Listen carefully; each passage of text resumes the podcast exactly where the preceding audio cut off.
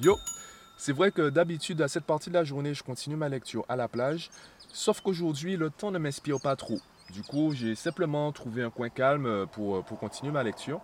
Et plutôt, j'ai partagé un carrousel sur les différents réseaux. Donc, tu peux le retrouver sur Instagram, LinkedIn et Facebook. Un carrousel sur euh, l'affirmation de soi chez un enfant. Et je disais entre autres dans la description de, de la publication qu'on est tous dans des processus.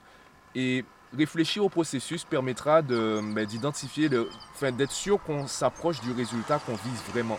Parce que si tu ne contrôles pas, entre guillemets, le processus, tu ne contrôleras pas le résultat. Et je trouve que c'est intéressant d'en parler. Pour ce faire, je te ferai un parallèle avec euh, ben, ce que je vis aujourd'hui. Tu sais que j'aime les routines, j'aime les habitudes. D'ailleurs, 99,99% de mon activité repose sur ce mot habitude. Aujourd'hui, j'ai un peu décalé euh, ma journée, mais elle ressemble à pratiquement toutes les autres. Ce matin, j'ai rajouté du cardio de la méditation. Donc, à mon réveil, j'ai d'abord fait du cardio, ensuite euh, de la méditation, ensuite j'ai pris mon café, j'ai un peu continué ma lecture. Ensuite, je me suis mis à travailler. Le matin, je travaille. Je travaille sur euh, mon ordi jusqu'à environ midi. Le midi, je vais à la salle de sport. Et l'après-midi, je vais à la plage. Donc, avant, enfin, il m'arrivait d'alterner entre la plage et le sport. Ça dépend de mon humeur, ça dépend de, de comment je me sens. En gros, c'est ça.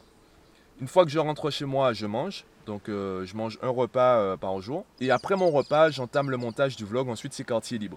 Alors pourquoi j'ai une routine? Je te l'avais déjà expliqué, mais je vais parler ici des processus inconscients. On ne peut pas tout contrôler. On n'a pas conscience de tout. Par contre, on peut avoir des routines qui permettent de réduire ce nombre de tâches qu'on ne contrôle pas. Tu ne peux pas contrôler les actions des autres. Par contre, tu peux contrôler tes réactions, tu peux aussi contrôler tes habitudes. Par exemple, l'optimiste, c'est pas quelqu'un qui, voit forcément du positif dans tout. Il vit aussi des choses négatives. Par contre, il a un processus inconscient, il a des habitudes qui lui permettent de retourner très rapidement dans le positif. Ce sera ça la différence entre le positif et le pessimiste. Donc le, le, le positif, l'optimiste et le pessimiste. L'optimiste, il ne va pas euh, tout prendre à la rigolade, il ne va pas sourire à tout, il va vivre des choses stressantes, il va vivre des choses, euh, des situations euh, négatives, il aura des émotions négatives. Par contre, le ratio, la force qu'il donnera entre les, aux émotions négatives comme aux émotions positives, le ratio ne sera pas le même que chez le pessimiste. Donc c'est ça en fait le plus important. Et avec mes routines, eh bien, je m'assure, par exemple aujourd'hui, je m'assure de ne pas avoir à réfléchir à tout, ne pas essayer de contrôler toute ma journée.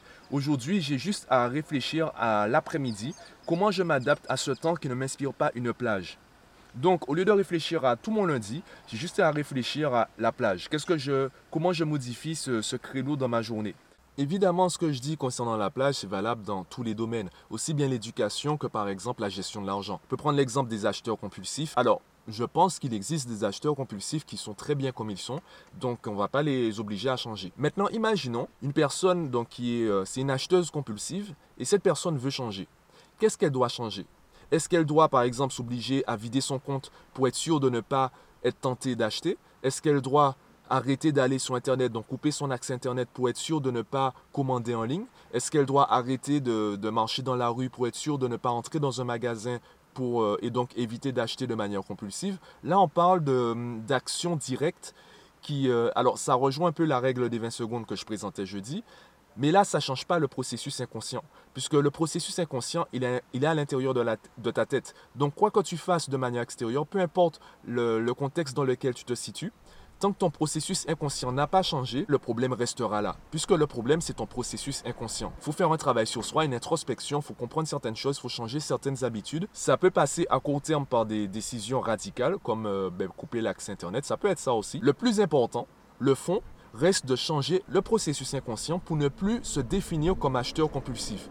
D'ailleurs, concernant les addictions, on dit que la première étape, c'est de reconnaître qu'on a un problème. La deuxième étape, c'est d'arrêter de s'identifier à travers ce problème. Donc, première étape, si tu as un problème avec l'alcool, si tu as une addiction avec l'alcool, eh bien, ta première étape, c'est de reconnaître que tu as une addiction avec l'alcool. Ta deuxième étape, ce sera d'arrêter de t'identifier à travers l'alcool. Arrêter de te définir comme alcoolique. Parce que si tu continues à te définir comme un alcoolique, ça veut dire que tu continues à avoir le processus inconscient d'un alcoolique.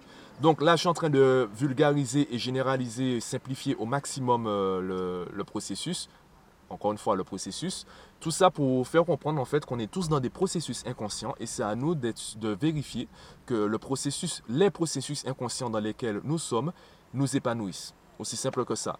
Donc aujourd'hui, mon processus inconscient m'a amené ici et euh, je continue ma lecture. Hein. voilà. Et quel est le processus inconscient que tu as eu besoin de changer ces derniers mois ou ces dernières années? Voilà. Quel est le processus inconscient dans lequel tu étais ou tu es que tu as estimé nécessaire de changer? Dis-moi ça en commentaire et moi je te dis à demain.